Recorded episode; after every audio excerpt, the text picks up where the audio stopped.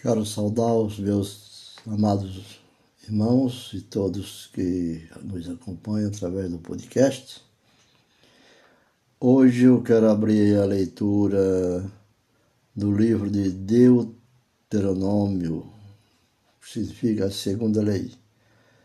Mas, praticamente, nós vamos trabalhar no primeiro capítulo, no verso 45 como abertura do nosso podcast de hoje, que diz: Quando foi estabelecido a lei de Deus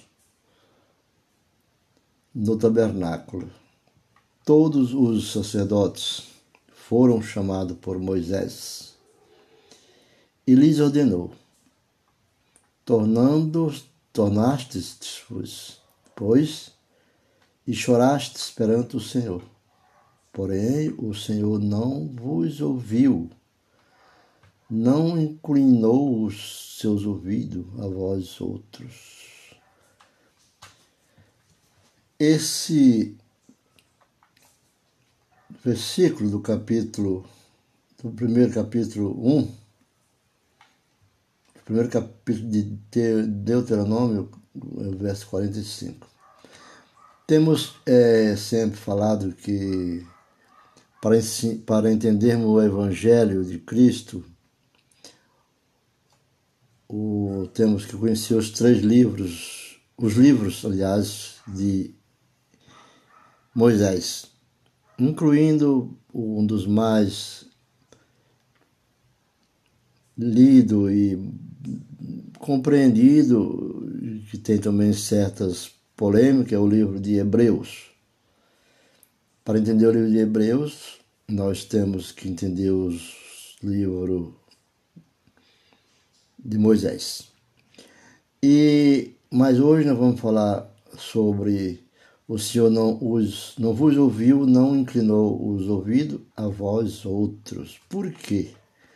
Tornastes, pois, e chorastes perante o Senhor. E o Senhor não deu ouvido. O livro de. Eu quero deixar seis.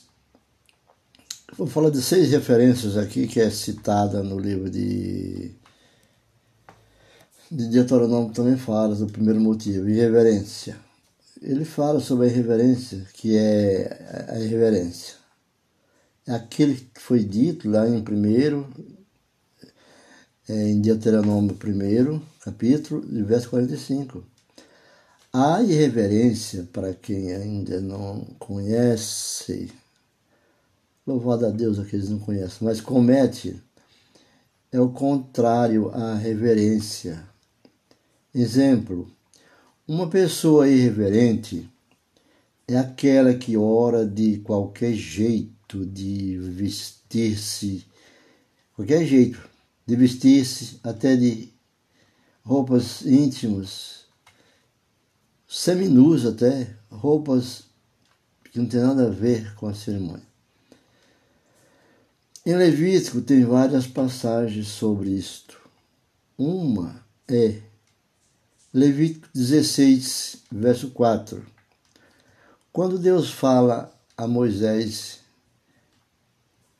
quando subir ao incensário, que se cubram Devemos usar camisa e roupas adequadas para o momento sagrado com Deus. Se eu estou na praia, no mar, contemple aquilo que é belo. É possível reverenciar as ondas ou o pôr do sol. É lindo. Mas não vamos estar como estão as pessoas em uma praia ou em um carnaval sem, sem ter um fundamento do porquê está fazendo. O segundo motivo que, que eu quero também falar é o orgulho. O orgulho está no livro de Tiago, Tiago, Tiago 4, verso 6. O Tiago 4, verso 6 diz que aquele que se acha está sempre certo. Tem pessoas que são assim, né? Pessoas que não dá o braço a torcer, soberba, nunca diz, ó oh,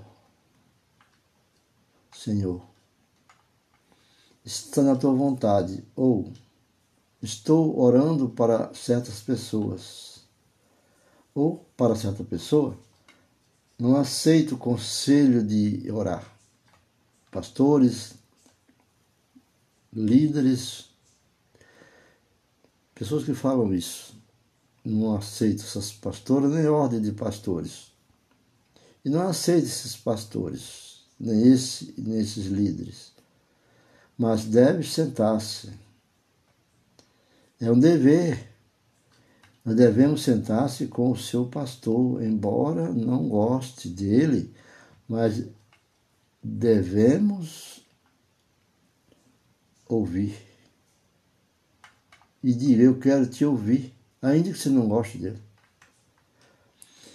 O terceiro motivo, que é o motivo do egoísmo, também está em Tiago, verso, capítulo 4, verso 3. E diz, Deus ouve pessoas egoístas? Sim, por que não? Pessoas egoístas querem para si mesmas. Deus não ouve. Ela ora pelo seu. Ela ora pelo da outra. Ao contrário.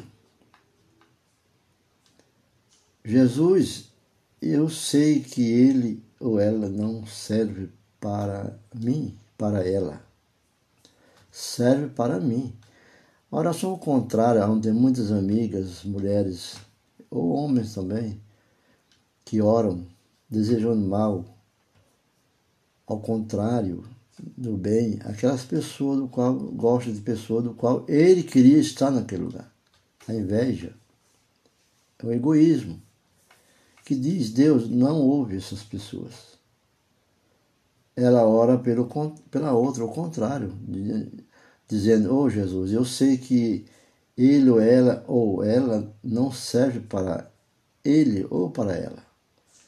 Foi feito para mim, isso é puro egoísmo. Jó orou para os amigos e Deus lhe ouviu. Né? Eu, eu na mesma, eu mesma já cometi egoísta, atos egoístas. Eu quis receber dom espiritual, não sabia o que é dom espiritual. Eu mesmo disse, Senhor, tira aquilo que me impede de receber o Espírito Santo. Deus me disse, você é egoísta, só pensa em você e ao seu redor. O Espírito Santo ele é sujeito à tua coração, à tua vontade. Mas não precisa pedir. Deus sabe o momento de enviar o Espírito Santo a ti. E pedir perdão. E veja, peça perdão dos seus pecados para o Espírito Santo operar em você. O Espírito Santo acontecer ou descer em minha vida. Que maravilha! É maravilhoso. Eu não admitia pensar em consultar a Deus alguma vez. Eu queria ficar. não sei se era rico, mas pensava em ganhar muito. E eu pedi uma prova a Deus e ele me deu. Eu não nasci dono de nada. Mas eu pedi para Deus que não desse as ideias egoístas para mim. Não inflamar as pessoas, não contestar as pessoas, não reprovar as pessoas, não ser egoísta naquilo que Deus me deu de conhecimento e oração. Deus me deu e só tenho agradecido com as obras e oração a Jesus. O pecado é o quarto motivo que eu quero citar. Voltamos lá no livro de Isaías 59, verso 2, que ele diz: Quem está adulterando e está orando, prostituindo-se e está orando, mentindo e criticando, fornicando e está orando, está em pecado, não tem pecadinho ou pecadão. Para Deus só há pecado. Para Deus só há pecados. Deus exige exclusividade em você, nem para a esquerda, nem para a direita. É o centro. Isto é como fez Jesus na obediência ao Pai. Jesus é o centro da nossa vida, da nossa fé.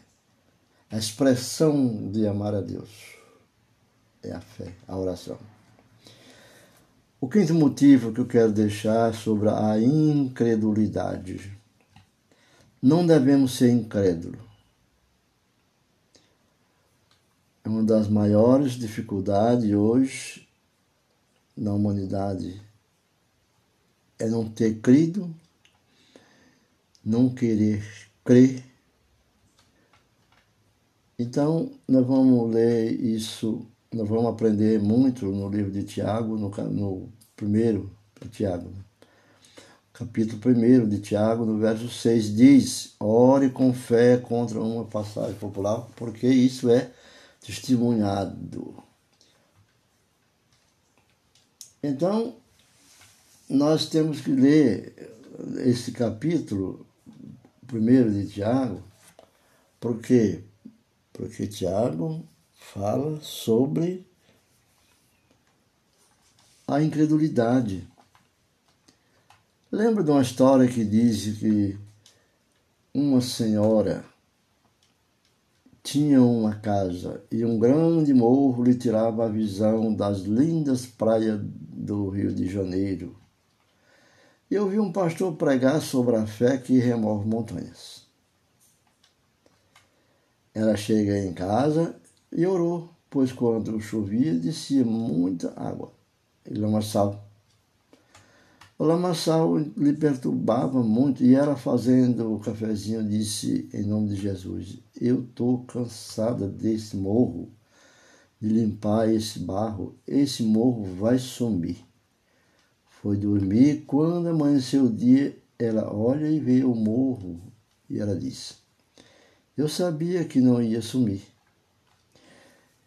Eu trabalhei junto com um recém-ordenado pastor de uma igreja, mas era funcionário de uma empresa. E ele sempre relatava essa passagem.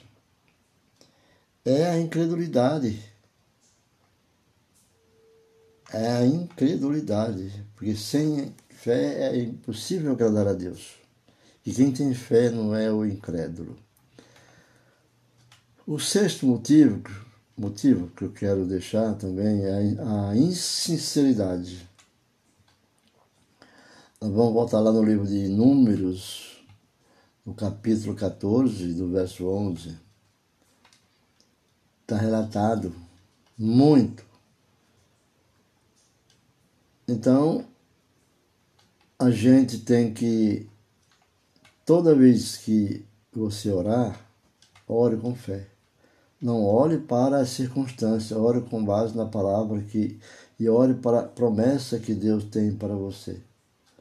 Porque Davi era, segundo o coração de Deus, um homem de fé. Ele confessava seus pecados, dizia sempre, Senhor, somente contra ti eu pequei. Eu aprendi a ser sincero com Deus. Deus falou comigo certa vez. E eu obedeci. Me fez pensar. Uma situação muito difícil que eu vivi entre duas entre duas entre três cidades que eu tive que fazer esse trajeto à noite. Então, filhos que tu queres da tua vida, abra tua boca e diga o que quer que Deus quer te ouvir. Se o Satanás ouvir a verdade, o pecado confessado,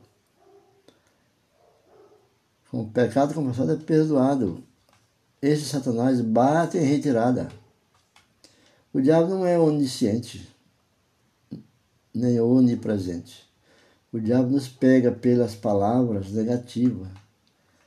Quando oramos, devemos falar e confessarmos a Deus.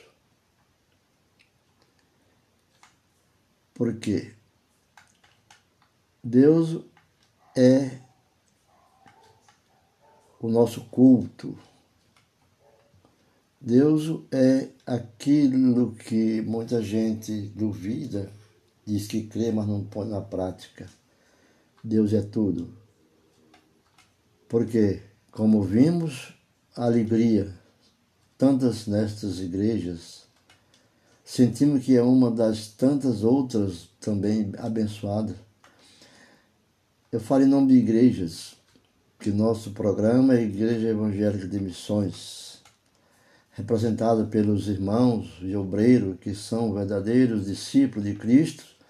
Vocês são verdadeiros seguidores e amigos de Jesus, aqueles que lutam pela situação melhor e humanitária, pelo apoio aos menos favorecidos, têm as bem-aventuranças, têm o verdadeiro sentimento cristão. Quero registrar a minha alegria também ao coração daquelas pessoas eh, em Cristo, do qual vieram participar na ajuda com a, com a igreja de Cristo, ajudando aquelas pessoas que foram vítimas das chuvas no litoral norte de São Paulo, Brasil, São Sebastião,